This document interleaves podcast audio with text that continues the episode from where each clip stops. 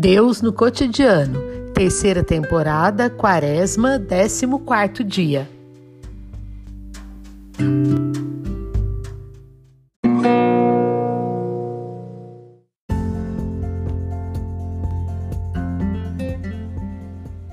Na Bíblia, após todos os episódios envolvendo o número 40, vem uma grande vitória. Assim deve ser hoje a nossa quaresma. 40 dias de luta para conquistar a grande vitória de voltar para Deus. Não há felicidade maior do que estar com Deus, amar a Deus e servir a Deus. Santo Agostinho disse: Um homem sem Deus é um peregrino sem meta, um questionado sem resposta, um lutador sem vitória. São Paulo também escreveu ao povo de Corinto: Se alguém está em Cristo, é uma criatura nova. O mundo velho desapareceu, tudo agora é novo. Somos, pois, embaixadores de Cristo e é Deus mesmo que exorta através de nós. Em nome de Cristo, nós vos suplicamos: deixai-vos reconciliar com Deus. O momento favorável é agora. Será que amanhã estaremos aqui? Não deixemos para depois.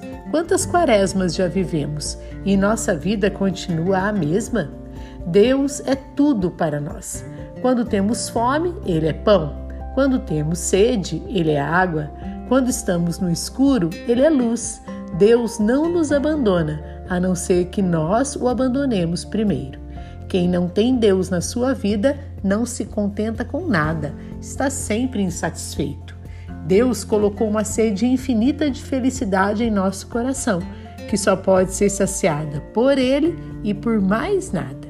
São Tomás de Aquino disse assim: quanto mais o homem se afasta de Deus, mais se aproxima do nada.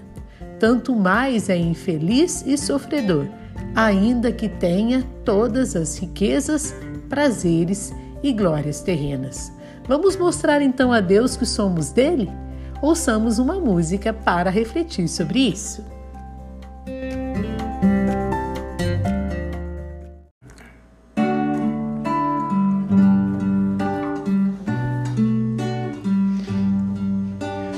Eu não sou nada e do pó nasci, mas tu me amas e morreste por mim. Diante da cruz, só posso exclamar: Eu sou, eu Toma as minhas mãos, te peço, toma meus lábios, te amo, toma minha vida, ó oh Pai, teu sou, teu sou eu sou.